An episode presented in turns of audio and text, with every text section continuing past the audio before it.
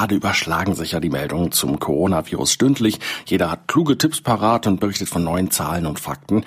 Ja, und weil es so viele verschiedene Informationen gibt, ist es kein Wunder, dass wir da auch mal Angst bekommen.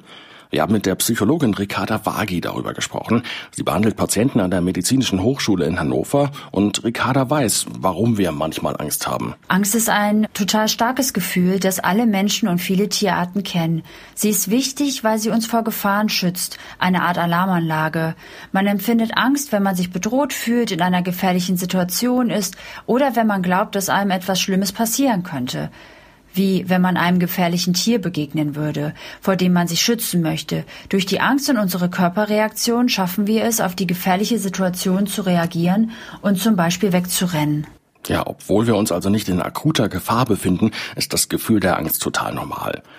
Weil wir gerade keine Freunde treffen können und zu Hause bleiben sollen, verbringen wir viel Zeit am Handy oder vor dem Fernseher. Und da kommen wir am Thema Coronavirus momentan einfach nicht vorbei. Die ständigen Meldungen, die tragen aber dazu bei, dass die Angst steigt, sagt Ricarda. Medien und Push-Nachrichten könnten die Angst verstärken, weil wir unsere Aufmerksamkeit dadurch nur auf dieses eine Thema richten und uns mit diesem beschäftigen. So werden im Allgemeinen bei Nachrichten viele schlimme und angstmachende Ereignisse berichtet und auch durch Push-Nachrichten erfahren wir mehrmals am Tag von diesen Dingen und gewinnen eben dadurch den Eindruck, dass die Gefahr sehr, sehr nah ist und auch sehr groß ist. Ja, wir sollten das Handy also einfach mal beiseite legen und versuchen, unsere Gedanken ein bisschen zu sammeln.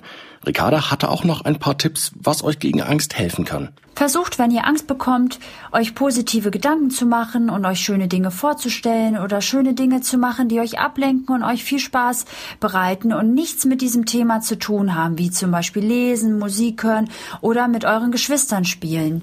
Wenn ihr aber wirklich merkt, dass die Angst zu groß ist, sprecht gerne mit euren Eltern oder jemandem in eurer Nähe, dem ihr vertraut. Vielleicht kann die Person euch etwas die Angst nehmen.